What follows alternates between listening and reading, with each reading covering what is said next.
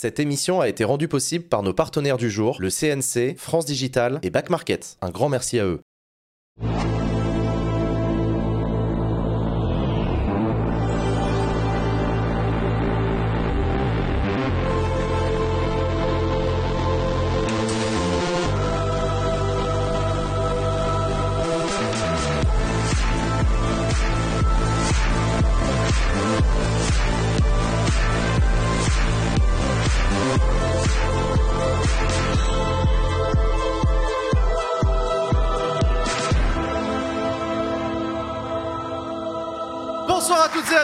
Sur bonsoir Bonsoir le public, merci beaucoup d'être là.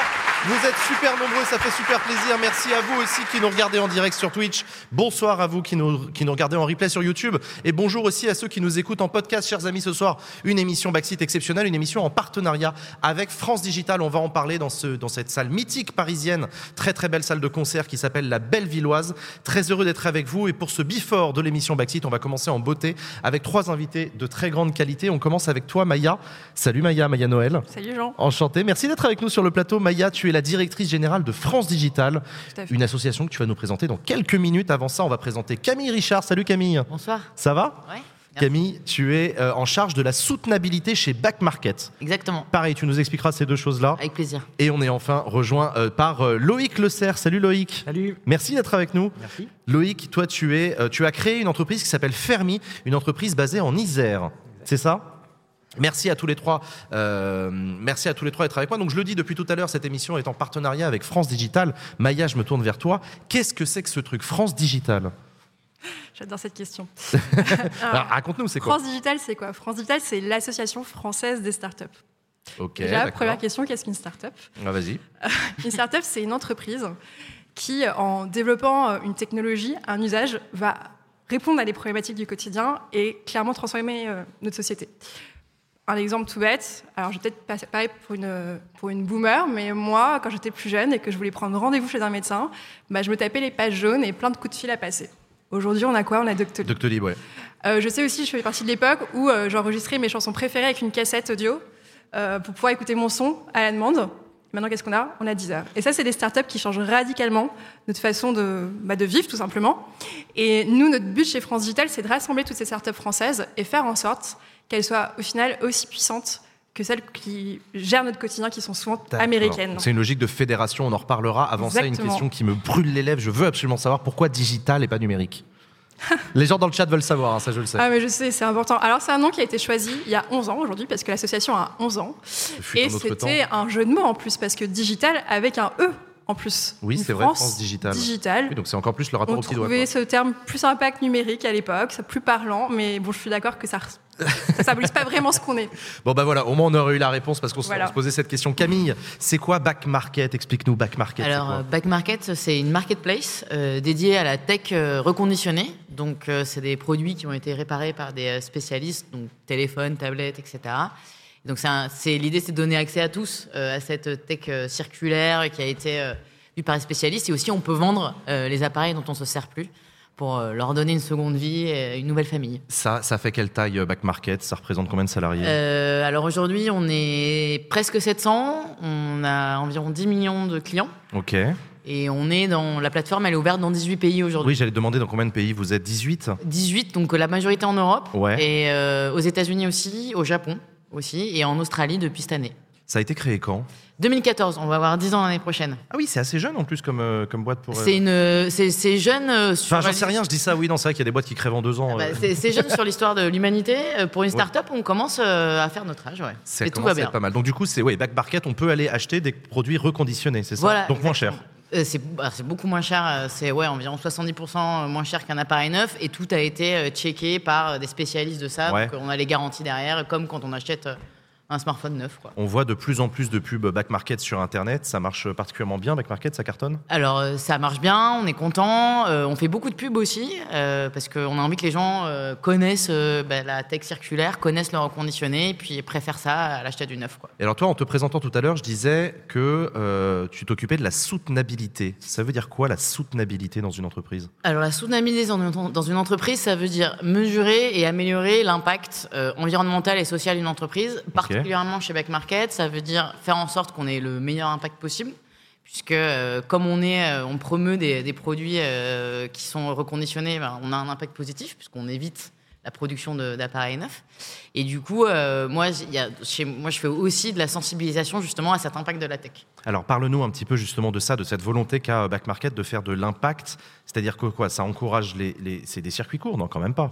Alors, il y a des circuits courts et des circuits longs. Ça reste fabriqué en Asie, la, la haute technologie. Alors, euh. la- les appareils neufs euh, sont fabriqués en Asie, hein, Ouais. euh, c'est sûr. Après, bon, bah, ils ont une vie, ils sont reconditionnés, donc ils sont reconditionnés en Europe, en France, aux États-Unis, euh, en Chine aussi. Il y a des reconditionneurs partout dans le monde, parce que la, la réparation, c'est quand même une, une solution qui existe depuis toujours. Oui, c'est vrai, c'est vrai. Et nous, ce qu'on rajoute, c'est un peu bah, la couche confiance garantie. C'est-à-dire qu'en fait, on acheter un appareil reconditionné, on, on peut avoir un peu peur, on peut pas savoir si on vraiment on va, il va bien marcher ou. euh, Peut-être la différence avec l'occasion. Si tu achètes un téléphone d'occasion, tu sais pas exactement ce qu'il a. Alors reconditionné, tu as un tampon qui dit t'inquiète, il marche. Exactement, et euh, c'est le moins de problèmes, il est pris en charge, etc. Et donc grâce à ça, on permet bah, d'éviter en fait euh, l'achat de, de téléphones, de, de tablettes, d'ordinateurs neufs, parce que produire des appareils tech aujourd'hui, c'est extrêmement polluant Ouais. sur plein d'aspects. Et euh, ça se sait pas encore très bien. C'est pour ça qu'une partie de mon job aussi, c'est de parler de ça. Et euh, par exemple, pour vous donner un peu une idée, aujourd'hui, l'impact du digital euh, sur l'impact carbone global, c'est 4%. Ça paraît pas beaucoup, mais c'est plus que l'aviation. Et c'est en croissance, en plus, je Ouais, c'est ça. Dans- D'ici à 2040, on estime que cet impact il va atteindre 14%, ce qui est quand même euh, énorme. Donc on parle de l'ensemble de l'usage d'outils te- te- technologiques, numériques, donc Ouais, là, Internet, c'est tous les téléphonie. usages du digital et la fabrication des appareils, juste la fabrication des appareils, c'est 75% de cette empreinte. Donc il Ouais, y a un vrai enjeu et c'est quelque chose qu'on peut un peu euh, décider de changer collectivement euh, grâce à la circularité et l'économie circulaire euh, dans les appareils de tech. quoi. Loïc Le Serre, toi, donc je le disais, tu es le créateur de Fermi. Raconte-nous qu'est-ce que c'est Fermi? Alors, Fermi, c'est une start-up, c'est- ma troisième start-up, donc j'ai un, parcours d'entrepreneur. Ah oui. Et euh, après avoir fait une première dans le web, et une Faut que tu deuxième, parles vraiment en face du micro, par contre. et une deuxième dans la vision, oui, c'est mieux comme ça, la vision pour les voitures autonomes, j'ai voulu lancer un autre projet avec plus d'ambition et puis de et puis plus d'impact. Et donc l'idée, c'était euh, d'arriver à solutionner un problème qui, qui est que chacun de nous achète des produits euh, dans un supermarché et des produits qui viennent de 500 km d'ici, alors qu'il y a des fermes à côté qui fabriquent des produits et essayer de trouver une- Produits alimentaires, en des produits alimentaires, Ouais. des produits frais. Et l'idée, c'était de trouver une solution technologique pour qu'on puisse passer directement euh, de la ferme euh, au consommateur. Donc c'est du circuit court. C'est du circuit donc ultra court. Bah ouais. Et c'est plus que ça, donc c'est vraiment un atelier de transformation laitière qui est autonome. Donc il est placé à la ferme et il transforme le lait dès qu'il sort de la traite en euh, plus ou moins tous les produits laitiers. Et chacun de nous, avec notre smartphone, on peut dire ah bah tiens demain je veux des yaourts, du fromage, de la raclette, et la machine va transformer pour nous euh, les produits dont on a besoin et on peut se faire livrer un circuit ultra court. Ça existe depuis combien de temps? Alors, on- ça fait trois ans qu'on est sur la R&D parce que c'est un vrai challenge technologique. R&D, ça veut dire quoi? C'est trois ans qu'on est sur la partie recherche, donc avec une équipe d'une vingtaine d'experts en intelligence artificielle, robotique, vision, euh, IoT, électronique. On a vraiment essayé de lever tous les verrous technologiques, donc tout ce qui empêchait jusqu'à maintenant d'arriver à une solution comme ça. Et on a réussi à mettre au point, du coup, le premier atelier de transformation autonome à la ferme, euh, qui est dans le Vercors pour, euh, euh, desservir Grenoble en produits locaux. C'est intéressant parce que tu représentes bien les startups qui ne sont pas parisiennes. C'est un peu un cliché qu'on a spontanément dans les startups. C'est euh, jeune connard en costard cravate qui vient lever des fonds euh, dans des soirées euh, pince-fesses. Ouais. En vrai, hein, je- je- c'est un peu. Non, on est d'accord ou pas? Il y en a un peu comme ça. Ça existe, non, non, ça existe. On les, on les embrasse, hein, mais c'est pas le sujet. Mais, euh, mais c'est un peu le cliché. Toi, c'est Ouais. bah, non, c'est en Isère, c'est euh, du circuit court. euh. Ben, euh, la réalité, c'est que l'Isère, c'est un endroit assez cool pour les startups. Il y a une vraie dynamique. Ah ouais, explique-moi pourquoi. Ben, déjà, depuis, depuis les années 50, il y a eu beaucoup d'investissements au niveau de la, de la recherche. Il y a eu euh, Ouais. euh, le CEA, l'INRIA, euh, le CNRS. Donc, il y a une vraie dynamique, il y a des vrais talents. C'est la, cinquième ville mondiale en termes de brevets par habitant. Donc, c'est vraiment euh, énormément de personnes, euh, euh, que ce soit de la recherche ou de l'ingénierie, qui sont vraiment talentueux. Et, et puis, c'est un cadre de vie, c'est-à-dire que on a les Alpes, euh, on- si on est passionné euh, d'escalade, de ski, et ben, en fait, on vient habiter à Grenoble parce que c'est cool et parce qu'on peut aller faire du ski entre midi et deux. Il y a quelqu'un dans le chat qui faisait remarquer que euh, c'est bien sympa, mais le problème au bout du bout pour le pouvoir d'achat, c'est la vente, c'est le prix de vente en fait. Est-ce que vous arrivez à être compétitif par rapport à des géants euh, de la grande distribution qui, euh, qui jurent la vie de leur mère, qui se, qui se battent contre l'inflation?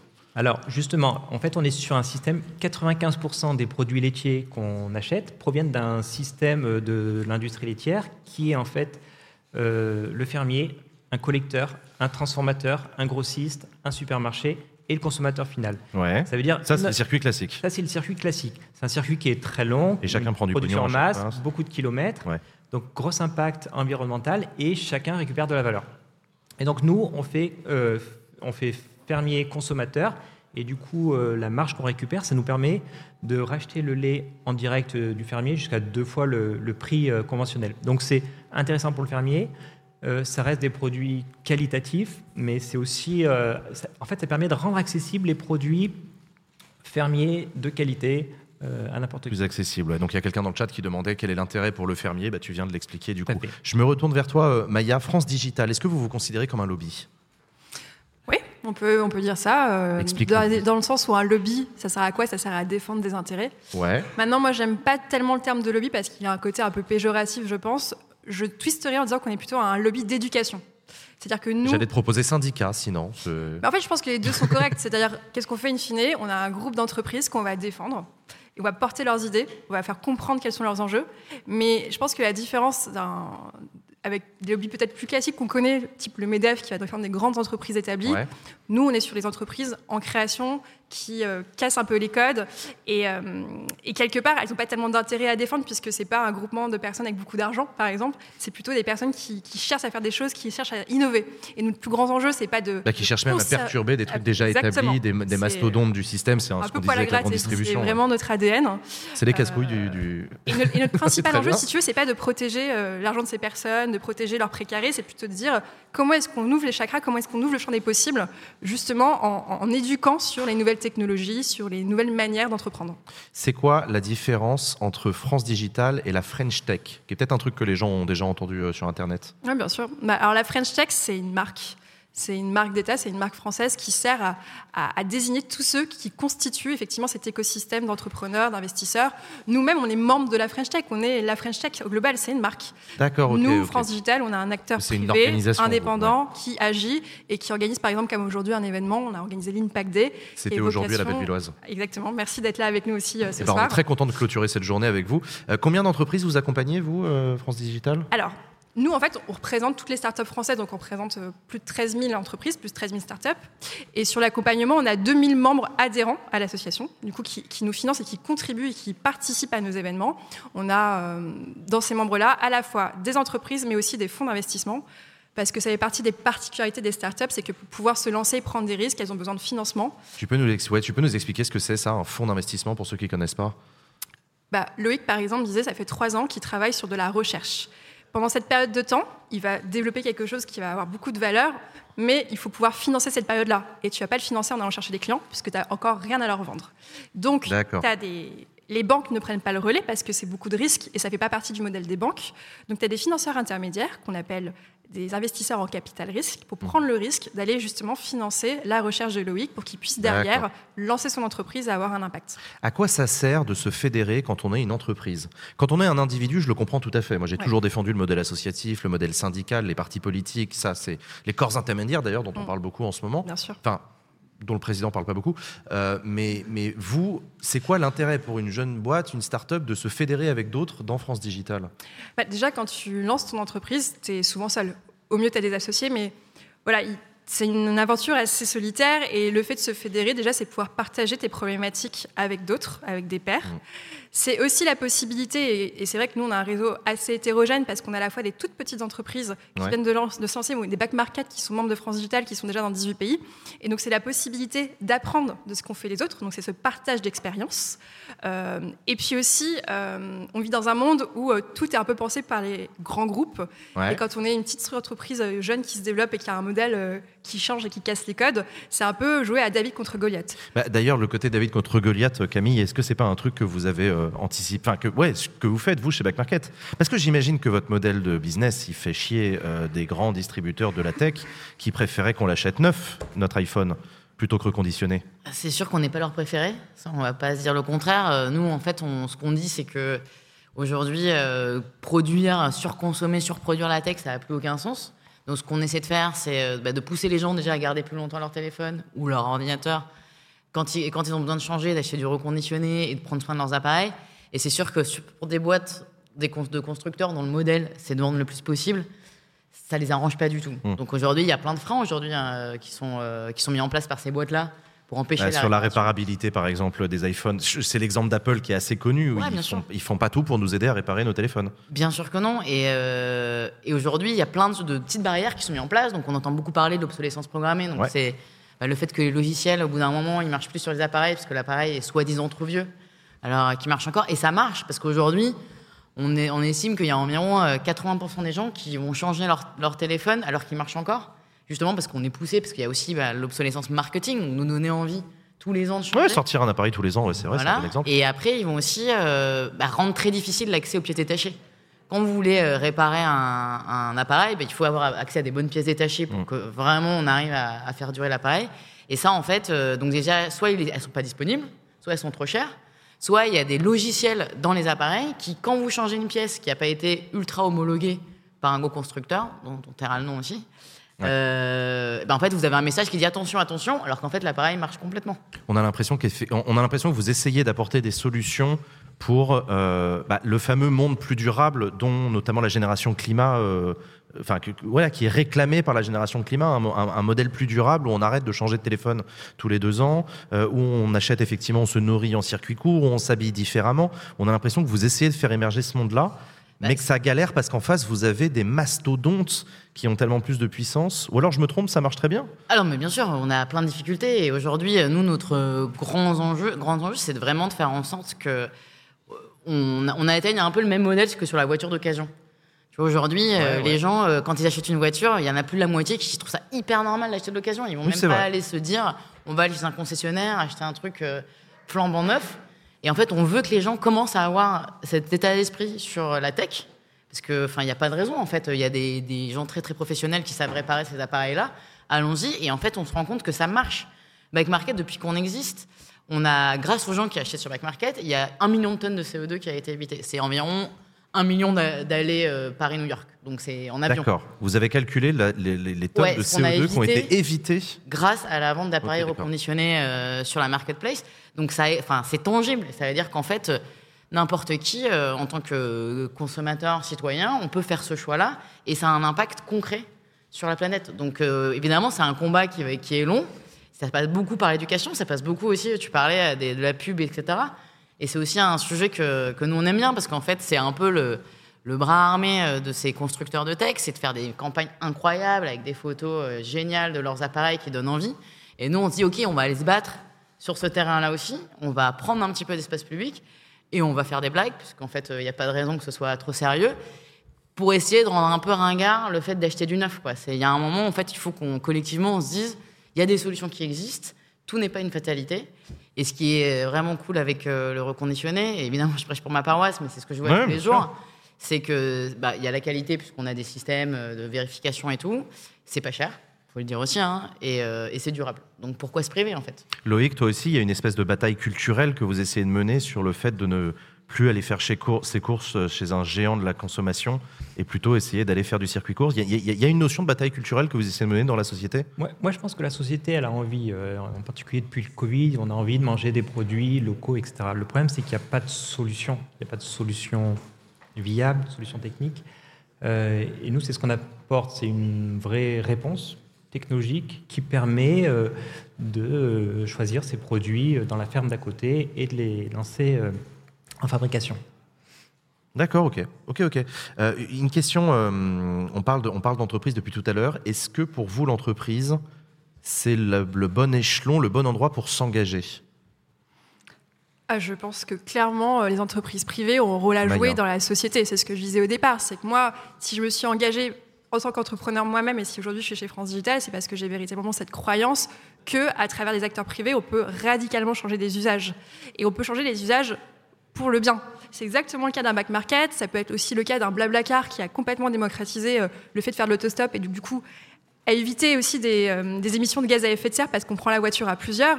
Et, ça, c'est grâce à une action privée et pas une action, euh, action d'association. Mais ça peut être la même chose au final. Mais je pense que c'est effectivement contributeur à des, à des, gros changements de société. Le fait est que ces grands changements, ils sont quand même vachement générés par beaucoup d'entreprises américaines. Tu disais tout à l'heure, Camille, il y a un vrai combat de marketing, de publicité sur comment est-ce qu'on consomme, comment est-ce qu'on vit au quotidien. Et ces grands géants, ils ont tellement de moyens que c'est super écrasant. Et donc la logique même de dire on va créer un France Digital et on va se fédérer, c'est essayer de, bah, nous aussi, avec nos moyens, euh, de se regrouper et de faire changer les mentalités et envie, donner envie aux entrepreneurs de bah, d'utiliser leur entreprise comme étant véritablement un, un, moteur de changement de société pour le bien, un moteur un peu européen et pas trop américain. Oui, d'ailleurs, vous avez une dimension européenne, je te donne la parole tout de suite, mais vous avez une dimension européenne aussi, tu peux nous en parler un petit peu, Maya? Je pense que la, la, dimension européenne, elle est importante. Comme je dis, nous, on veut créer des champions et, euh, et le marché français par rapport à un marché chinois ou un marché américain est dérisoire. Si on veut créer des, vraies entreprises qui ont un poids, il faut s'attaquer à un marché plus conséquent. Le fait est que l'Europe, c'est plus de 400 millions d'habitants, enfin l'Union européenne, c'est plus de 400 millions d'habitants, et que voilà, c'est ouvert à nous. Et, ce qui est un peu dommage d'ailleurs, moi je, me rappelle de mes années étudiantes Erasmus où il y avait un véritable sentiment d'appartenance européen. On est capable de construire une Europe à ce niveau-là. Quand on arrive dans le monde de l'entreprise, on se rend compte en fait qu'on est vraiment dans un continent ultra fragmenté. Et donc c'est pour ça que nous, on a envie de jouer ce rôle de dire en fait, il faut réussir à construire des entreprises européennes parce qu'il n'y a que comme ça qu'on arrivera à, à bah, véritablement faire changer les, les mentalités, les usages. Camille? Je voulais juste rebondir sur ce que tu dis sur l'engagement et sur ta question. Je suis tout à fait d'accord avec toi. Je pense que les entreprises elles ont un, rôle majeur sur les, à, à, jouer sur les sujets de lutte contre le réchauffement climatique, etc. Et donc c'est un bon endroit pour s'engager parce que ces entreprises, elles ont aussi besoin d'avoir des gens, des employés qui poussent pour ce changement-là et qui les poussent à s'engager elles-mêmes. Donc ça reste, les entreprises font partie de la société et elles ont un rôle à jouer et les, les, gens qui travaillent pour ces entreprises peuvent aussi être moteurs de changement à l'intérieur de l'entreprise. Qu'est-ce que vous répondez à ceux qui vous disent que les entreprises ont déjà trop de place dans la société? Qu'on est en une société trop capitaliste où il y a trop d'entreprises et on n'a pas besoin d'entreprises en plus pour venir régler les problèmes posés par d'autres entreprises? Je pense que ce qu'il faut, euh, c'est un peu toute la question de contre euh, lutter contre le système ou lutter à l'intérieur du système. Et j'ai pas la réponse absolue. Je pense qu'il faut les deux. Euh, mais c'est vrai qu'aujourd'hui, euh, il y a plein d'entreprises qui font des choses et qui s'engagent et qui développent, bah, comme pas mal d'entreprises qui sont à France Digital, qui développent en fait des solutions pour réduire cet impact-là. Donc ça, c'est déjà super chouette. Et il y a de plus en plus de modèles qui existent de boîtes comme ça. Et puis après, euh, il y a des entreprises qui ont des modèles plus traditionnels, peut-être plus polluants, et en fait, elles existent, elles prennent beaucoup de place. Donc en fait, on ne va pas les éradiquer du jour au lendemain. C'est pas comme ça que ça marche, même si ça serait plus simple parfois. Donc il faut en fait qu'on se dise ok, quels sont les moyens et essayer de générer du changement de l'intérieur aussi, bah, ça peut être une solution. Et pour rebondir, je pense que, en plus, la start-up en particulier, elle a un peu euh, cette espèce de, de laboratoire d'expérimentation où tu vas tester des choses. Tu vas effectivement développer des nouveaux produits autour de l'intelligence artificielle, par exemple, mais aussi même tu vas créer des nouvelles expériences collaborateurs. Et il y a un peu les nouveaux métiers qui apparaissent en start-up, tu as aussi des nouvelles façons de travailler, les semaines de 4 jours, le télétravail. Tout ça, c'est grâce au numérique, c'est grâce aux start-up. Et, je pense que voilà, en, en, en, prenant le risque de tester des choses, on arrivera à changer le système. Et donc, ce n'est pas des entreprises simplement qui s'ajoutent à d'autres, c'est des nouvelles formes d'entreprises. Et c'est ça qu'il faut mettre en avant. Loïc, toi aussi, c'est euh, un peu ce, que tu, ce, pourquoi tu prêches, une nouvelle forme d'entreprise pour euh, damer le pion à la grande distribution? Oui, mais de manière générale, je trouve que euh, ce que j'aime bien dans la start-up, c'est que face à un problème, que ce soit l'impact ou l'injustice sociale, on peut aller faire des manifs, on peut se plaindre, on peut, euh, mais on peut aussi avoir des idées, réfléchir à des solutions et les apporter. Et la start-up, par rapport au modèle d'entreprise plus traditionnel, c'est n'importe qui qui peut avoir une, idée, la poser sur la table, essayer de ramener des investisseurs et essayer de la développer. Chacun de nous peut trouver des solutions et résoudre des problèmes. En, en, en... Oui, vas-y, excuse-moi. Non, non, je, je, croyais que tu voulais rajouter quelque chose. Juste pour continuer, c'est-à-dire que dans les années 50, euh, l'État il a investi euh, massivement sur des, des projets, euh, le TGV, le nucléaire, Airbus, etc. Et c'est vraiment des solutions qui ont été mises en place, du coup, par l'État pour développer des solutions pour tout un chacun. Et là, maintenant, au XXIe siècle, on est, c'est presque un acte citoyen, c'est-à-dire chaque citoyen peut lui-même lancer euh, bon, on peut dire Elon Musk a lancé une agence spatiale. Ou, euh, pas tous les moyens d'Elon Musk, on peut pas tous lancer une agence mais spatiale. Elon Musk, il est parti de rien, et tout le monde peut partir de rien. Il avait un peu de fric quand même, le bonhomme. euh, Il, il- il en a eu, mais euh, quand il a démarré, il a fait un premier euh, logiciel euh, qu'il a vendu 1000 euros. Après, il a créé une première euh, start-up et puis. Et puis euh, C'est un modèle pour toi, Elon et- Non, mais pour compléter quand même ce que dit Maya. Loïc et quand même l'appuyer, c'est vrai que ce qu'on voit en France, c'est qu'on a un 440 qui est composé d'entreprises du 19e siècle. Là où ce que tu vois aux États-Unis, Ouais. les plus grosses capitalisations boursières au monde, les plus gros succès, c'est d'entreprises qui ont moins de 20 ans. Donc en fait, aujourd'hui, avec justement les nouveaux outils, notamment la technologie, on a les moyens d'aller encore plus vite et d'accélérer et, et de complètement changer les usages. Est-ce que vous croyez à la Startup Nation? Est-ce que ça a du sens pour vous, ça? C'était le slogan qu'avait lancé Emmanuel Macron quand il était candidat en 2016. Euh, L'idée d'avoir une nation start-up, une- que la France soit un des grands pays de start-up en Europe, etc. Est-ce que vous y croyez? Bah, Je pense que Oui. de manière générale, la start-up, c'est un nouveau modèle économique euh, dans lequel chaque citoyen peut prendre sa place et euh, qu'il faut, qu'il faut valoriser. Et c'est une nouvelle dynamique aussi. Et si on ne la saisit pas, on on va prendre du retard sur pas mal de, de sujets. Ouais, moi, je suis pour cette histoire de, de dynamique, d'envie de, de prendre des risques pour changer et innover et accélérer parfois. Euh, après, est-ce que c'est une nation? Je ne sais pas, non, mais que, en tout tu, cas, l'esprit qu'il y a derrière, je pense, c'est positif parce que c'est un esprit de, de progrès, de changement. est-ce que tu bases le succès d'une entreprise uniquement sur sa capitalisation boursière? Non, je pense pas. D'ailleurs, c'est tout l'enjeu de la, de la journée qu'on a fait aujourd'hui. La journée d'aujourd'hui, c'est quoi? C'est comment Alors, il y a des entreprises qui, by design, enfin, de base, comme Back Market, ont un impact direct sur les émissions de gaz à effet de serre. Mhm. Tu, tu saisis l'impact. Maintenant, tu as des entreprises, bah, si tu as décidé de développer un, euh, un- un outil de gestion comptable, euh, c'est déjà très bien d'ailleurs de vouloir développer un outil de gestion comptable, de se lancer. Euh, J'ai envie de dire, il y a des startups qui ne sont pas un impact, mais qui sont quand même de la valeur. Parce qu'aujourd'hui, des startups, c'est quoi en France? C'est plus d'un million d'emplois. Donc, déjà, rien qu'avec ça, déjà, tu apportes de la valeur, tu, tu- tu crées des emplois. Euh, mais donc, la journée d'aujourd'hui, ce qu'on a vu, c'est que n'importe quelle entreprise, en tout cas les salariés des entreprises, ont envie de plus de responsabilité et vont vraiment travailler euh, ce qu'on appelle l'ESG, euh, la RSE, c'est la responsabilité sociale et environnementale des entreprises, et comment à travers chaque métier, on peut avoir un impact positif.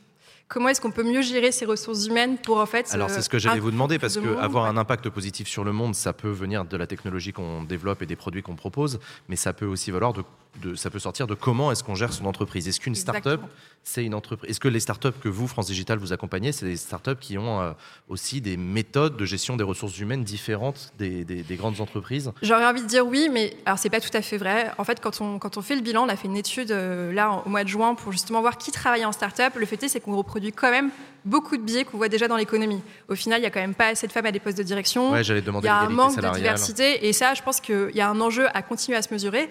La force d'une start-up, tout de même, c'est cette capacité à changer très rapidement. Et donc, à partir du moment où tu vois qu'il y a un problème, tu trouves une solution. C'est vraiment la mentalité dont tu parlais, Loïc.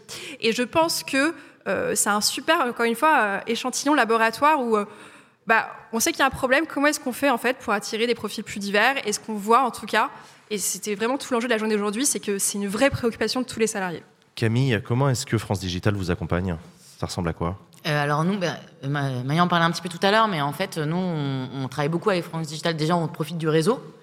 Il y a un- quand même un bon gros échange de bonnes pratiques, euh, mais sur tous les sujets. Par exemple, moi, je me sers de France Digital euh, dans mon job sur l'impact pour discuter avec les autres personnes qui s'occupent de ça. Et donc, euh, on s'entraide, on regarde les bonnes pratiques. Après, euh, on- ils ont créé aussi une commission affaires publiques. Donc, en gros, ça veut dire qu'on va se fixer des objectifs ensemble pour faire évoluer les politiques publiques sur certains sujets. Et on va y aller en groupe. Tu parlais de ça sert à quoi de se fédérer? Ouais. Ça sert à ça, en fait, de aussi montrer que euh, bah, on, cette, euh, des changements de loi, ça peut aider plein de gens, ça peut créer des emplois, ça peut permettre de l'impact. Et nous, c'est comme ça qu'on bosse avec France Digital. Et on va travailler ensemble sur les élections européennes qui arrivent d'ailleurs sur plein de sujets. Ouais. Tout à l'heure, on recevra euh, notre invité politique, ce sera le ministre de l'Industrie. On a des questions à lui poser, notamment sur la décarbonation euh, de l'économie. Euh, c'est quoi les Est-ce que vous avez déjà eu des échanges avec des responsables politiques, Alors oui, nous aussi, on a, on a en interne des gens qui gèrent ça. On des lobbyistes? Oui, ça s'appelle des lobbyistes. Alors, j'utilise pas le mot parce que les gens, ça les fait un peu flipper en général quand on Bah, parle de C'est lobbyistes. flippant, ouais, mais euh, Mais euh, faut savoir que c'est le lobby, positif le lobby, hein. faut, pas, faut arrêter. hein. Parfois c'est Ouais. intéressant de faire ce travail d'éducation. On va frapper à la porte et on est un peu chiant en disant regardez ce qu'on fait et regardez Mais- ce qu'il faut faire. Ouais, et puis pour vous donner un exemple très concret, nous, nos lobbyistes euh, chez Back Market, ils vont à Bruxelles, ils vont expliquer en fait que ben il faut euh, favoriser l'économie circulaire parce qu'en fait ça sert à rien de continuer à, à produire comme si on avait des ressources illimitées et euh, créons des lois qui vont permettre euh, bah, déjà de mieux informer les consommateurs. On entend beaucoup parler de greenwashing, etc. Comment on empêche les boîtes de faire ça? Bah, En fait, en réglementant aussi, parce qu'elles ne le feront pas forcément de même si ça leur, si ça leur sert. Euh, Il y a aussi la question de. Parce qu'on on entend vachement parler de la TVA verte. C'est Oui, la comment, en TVA fait, verte, ouais. comment, en fait, on ne pénalise pas les produits qui vont avoir un impact positif euh, sur la planète versus des produits qui sont euh, plutôt dans la destruction de ressources. Donc, par exemple, ce que font les fermiers qui bossent avec vous, pourquoi, en fait, euh, il y aurait euh, le même niveau de taxation que des choses qui sortent de gros groupes ag- agroalimentaires qui vont euh, se faire énormément euh, de, de profits sur des petits producteurs? Oui, récemment d'ailleurs, dans le budget 2024, il y a eu une réduction de la TVA pour les événements e-sport euh, qui vont du coup avoir le même. C'est un exemple de lobbyistes qui ont réussi à obtenir Ouais, ça de la part du gouvernement. Même s'ils sont passés par 49.3, ils ont quand même gardé euh, cet amendement-là. Euh, toi, Maya, c'est quelque chose que. Qu'est-ce que tu qu'est-ce que tu dis aux politiques quand tu les rencontres? Alors, d'ailleurs, on peut les rencontrer justement parce qu'on est fédéré, et c'est vrai qu'on re- qu'on rencontre régulièrement des députés français, euh, les différents ministres, les équipes des ministres, aussi les députés au niveau européen. On a tellement de combats en parallèle parce qu'on représente tellement d'entreprises, ce serait compliqué de tout dire, de tout décrire, mais s'il y a un seul combat, je pense, qu'il faut arriver à mener, c'est ayez confiance dans les startups. Parce que c'est vrai qu'on prend des risques, mais il faut, nous, en- enfin, il faut nous permettre de pouvoir prendre ces risques. Et de quoi on a besoin? On a besoin d'argent, mais on a surtout besoin de clients, en fait, en tant qu'entreprise. Et c'est vrai que Ça, c'est pas à l'État de vous les apporter, si? Pardon? C'est pas à l'État, c'est pas au gouvernement de vous les apporter, les clients. je, je pense qu'en fait, l'État peut faire effet de levier pour justement euh, nous aider à, euh, à atti- enfin, la création de la marque French Tech, c'est un parfait exemple de comment est-ce qu'on a réussi à collaborer avec l'État. C'est dire, en fait, on existe. Il faut que vous nous aidiez à exister sur l'échiquier international et montrer qu'en fait, on a une valeur ajoutée en tant qu'entreprise française. Et la création de cette marque commune, qui est une marque d'État tout de même, ça, ça a été un super travail collectif qui nous a permis d'exister. Ça, peut être, ne serait-ce que ça, c'est donner confiance en disant achetez du Made in France et achetez de la tech française. Loïc, toi, tu es docteur, tu es docteur en intelligence artificielle.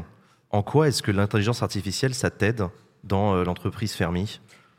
Alors, bah, du coup, oui, j'ai fait un doctorat en intelligence artificielle. J'avais fait ma startup d'avant, donc c'était sur la, la- la vision pour les voitures autonomes. Donc, juste pour bien comprendre ce que c'est que l'i- l'intelligence artificielle, c'est euh, pouvoir euh, voir le piéton avant de l'écraser ou détecter que la personne est en train de s'endormir au volant. Ouais. Voilà, c'est des choses très concrètes. Là, euh, à Fermi, c'est ce qu'on a pu mettre au point, l'atelier de transformation autonome, qui, permet à la ferme de faire des, des produits sans surcharge de travail pour l'éleveur. C'est rendu possible grâce à l'intelligence artificielle. C'est euh, tout un ensemble de robotiques euh, qui sont contrôlées par de la vision, euh, mais c'est aussi un problème assez complexe, c'est-à-dire arriver à faire matcher, à, à faire correspondre l'offre et la demande. C'est-à-dire que s'il y a dans une journée 100 personnes qui commandent en même temps à la ferme, un qui veut des yaourts, du fromage blanc, de la crème, etc., comment faire pour lancer la production Nous, concrètement, euh, à la ferme, il y a 20 litres qui arrivent toutes les demi-heures et à chaque instant, on doit décider ben, qu'est-ce qu'on lance maintenant pour pouvoir correspondre parfaitement à, à la demande. Et ça, c'est des problématiques complexes qui sont résolues par l'intelligence artificielle en particulier. Et ça évite le gaspillage alimentaire, du coup, j'imagine? Exactement, c'est vraiment l'enjeu, c'est-à-dire qu'un un, un fermier qui veut faire, qui fait que des yaourts, et ben si demain il n'a pas de vente, il se retrouve avec un gros tas de yaourts, euh, qui ne sait pas quoi en faire. Ici, avec cette solution, on fabrique vraiment à la demande et euh, du coup, on fabrique que ce dont on a besoin. Camille, vous, vous essayez de faire de la pédagogie aussi sur la réparabilité. On en a rapidement parlé tout à l'heure. Qu'est-ce que vous entendez par là? Bah alors justement, ça se joue beaucoup au niveau réglementaire aussi. C'est ce que j'évoquais un petit peu tout à l'heure, c'est qu'en fait, euh, il n'y a pas forcément accès euh, aux bonnes pièces, c'est difficile. euh, Il n'y a pas d'éco-conception aussi. C'est-à-dire que même si euh, certains appareils euh, sont euh, plus réparables aujourd'hui qu'ils l'étaient avant, c'est encore très très très compliqué. Donc nous, en fait, on essaie euh, bah, de promouvoir cette réparabilité-là, de faire en sorte que ça soit plus facile pour les réparateurs, les reconditionneurs euh, de faire leur métier. En fait, et puis ça, se traduit par plein de choses. Nous, on a, par exemple, on a un laboratoire de recherche chez Back Market. Pour vous donner un exemple, bah, quand il y a un nouveau euh, smartphone qui sort, on le commande, on le démonte, on regarde comment on peut le remonter, comment on peut le réparer, et puis on transmet les informations au, au réparateur pour qu'il puisse justement mieux réparer. Mais il y a un immense enjeu aujourd'hui sur ces sujets-là, parce qu'il faut que, en fait, il faut qu'on garde nos appareils le plus longtemps possible. Bah, surtout que parfois, réparer coûte beaucoup plus cher que d'acheter quelque chose de neuf. Et donc, en fait, il y a ce côté un peu contre-intuitif où tu te dis euh, Bah oui. pourquoi j'ai Mais m'embêter? Mais ça fait justement partie de ces sujets sur lesquels nous on essaie d'agir. Comme je vous disais tout à l'heure, le sujet sur euh, les pièces détachées, il est énorme parce que en fait les, euh, les constructeurs mettent des prix très très élevés sur les pièces détachées quand elles sont disponibles, hein, parce que souvent en fait euh, l'obsolescence ça passe aussi par ça, par arrêter la production. Mais quand elles sont disponibles, elles sont très chères. Donc pour un réparateur, ça devient très compliqué d'acheter ces pièces d'origine parce que enfin, ça n'a plus d'intérêt en fait. Et en plus, il y a des études qui disent que si euh, le prix de la réparation est supérieur à un tiers du prix de l'appareil neuf, la personne va renoncer. Donc il y a un gros sujet euh, là-dessus à faire. Et ça passe aussi sur comment on, on raconte et on explique et on montre les preuves de cet impact de la production.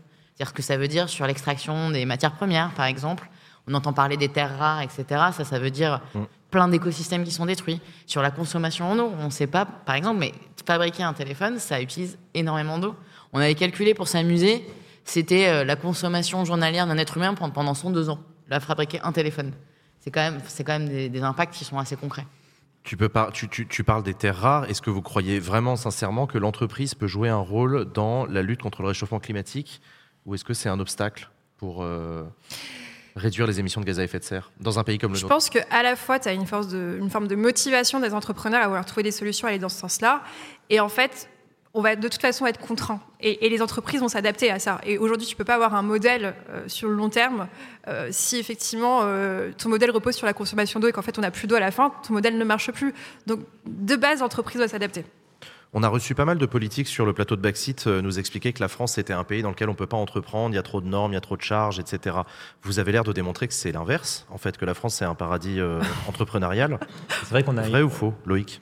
C'est vrai qu'on a une vraie chance, c'est-à-dire que depuis, euh, depuis une vingtaine d'années, il y a une vraie euh, démarche, c'est-à-dire que aux États-Unis, dans la Silicon Valley, il y a eu des très belles entreprises qui ont gagné beaucoup d'argent et il y a un système qui fait que les anciens entrepreneurs investissent massivement dans les nouveaux projets. Nous, en France, on avait un gros retard et du coup, on a mis en place, moi, moi j'ai rien mis en place, mais l'État a mis en place un système où on met de l'argent dans toutes les bonnes idées euh, qui arrivent et, euh, et c'est hyper confortable pour démarrer un projet. Ça permet euh, de faire émerger toutes les startups qu'on a actuellement. Euh, mais il y a encore du boulot à faire parce qu'effectivement, on, on a du mal encore à faire des, des géants. Bon, il y a Back Market qui a bien réussi, mais voilà, il en faudrait beaucoup plus. Et voilà, c'est un. Et ça Il y a quelqu'un même- dans le chat qui nous fait remarquer que Xavier Niel disait que euh, il, disait sur France Inter que la France était un paradis fiscal pour les entrepreneurs. Xavier Niel avait dit ça. Qu'est-ce que tu en penses, toi? Non, moi je pense que la France, effectivement, est devenue un, un pays où, où il est possible d'entreprendre et surtout d'être ambitieux et de rêver grand, clairement, et en tout cas plus qu'il y a 20 ans. Euh, et moi, ça fait un peu plus de 10 ans que je suis dans cet écosystème des startups et je vois vraiment la différence d'ambition et de capacité à passer à l'échelle de nos entreprises. Maintenant, il y a encore effectivement plein de freins et il n'est pas du tout rare, moi, quand je fais des voyages à l'étranger ou quand je rencontre des étrangers qui me disent Ah ouais, la France, mais euh, c'est trop compliqué, quoi. Et, et nous, c'est vrai qu'on a sorti un rapport l'année dernière, c'était 100 propositions de simplification administrative parce que ça reste encore hyper compliqué, même si ça a Qu'est-ce que tu progressé. as comme exemple de complexité administrative? Bah, Déjà, juste faire un contrat, les différents types de contrats de travail. Euh, Il y a aussi... ce Contrat de travail, si c'est protecteur pour les salariés, c'est pas très grave qu'il y en ait différents, tu vois. Je, je suis complètement d'accord. C'est juste que, imaginons, tu es une entreprise, typiquement back market. Et là, c'est le côté européen qui parle. Euh, tu souhaites euh, ouvrir des bureaux dans différents pays, tu, dois faire des- tu, dois faire- tu souhaites faire des contrats avec des personnes de différents pays en Europe. Bah, c'est à chaque fois une nouvelle administration, c'est hyper complexe, il n'y a aucune passerelle. Et donc, c'est un véritable casse-tête pour, euh, pour n'importe quel DRH. Est-ce que vous bossez, est-ce que vous bossez avec d'autres structures comme par exemple des associations, des coopératives, euh, des choses comme ça, ou est-ce que c'est, ou est-ce que les startups restent entre elles? Vous êtes dans un maillage fin de partenariat ou euh, Ah ben non, euh, oui, parce qu'en fait, euh, on essaie de se créer un changement culturel sur euh, la consommation de la tech, donc euh, il faut qu'on parle avec tout le monde. On, a, on, on bosse avec des associations aussi, euh, notamment euh, sur la fracture euh, numérique, donc les gens qui ont justement pas accès à la tech. En France, on bosse avec Emmaüs Connect, par exemple, qui est une association qui est spécialisée là-dedans. On bosse aussi sur euh, la lutte contre le déchet électronique, Mhm. qui est euh, le flux de déchets qui augmente le plus vite aujourd'hui. C'est des dizaines de millions de tonnes de déchets tous les ans. Et on travaille aussi avec l'écosystème qui permet de, de faire de la réinsertion par le travail, par le travail de reconditionnement. Donc on travaille euh, à Paris, on travaille avec le CFA du Crété, ouais qui, euh, qui en fait qui va former des gens qui vont aller euh, bosser chez les reconditionneurs, qui vont permettre justement d'alimenter ce secteur qui crée des emplois et qui permet aussi d'avoir un, un impact positif sur la planète. Euh, je regarde un petit peu le chat, hein, il y a beaucoup de réactions. Il y a beaucoup de scepticisme quand même dans le chat. hein. Le, le- le- le public est assez sceptique sur les startups, sur leur euh, environnement, sur leur jargon, etc. Qu'est-ce que vous pourriez dire pour essayer de recoller les morceaux avec peut-être une génération qui euh, n'y croit pas un quart de seconde à tout ce que vous dites? J'ai des preuves. Vas-y.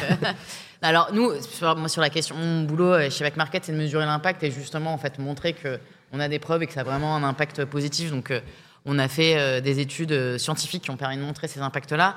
Après sur euh, la start-up en général, c'est un peu difficile aussi pour moi d'en parler. Moi, je, je bosse chez Back Market, qui est une start-up qui a un impact positif par son ADN, mais je pense qu'il y a plein d'idées super bonnes pour lutter, enfin pour améliorer les impacts, pour lutter contre le réchauffement climatique, et- etc.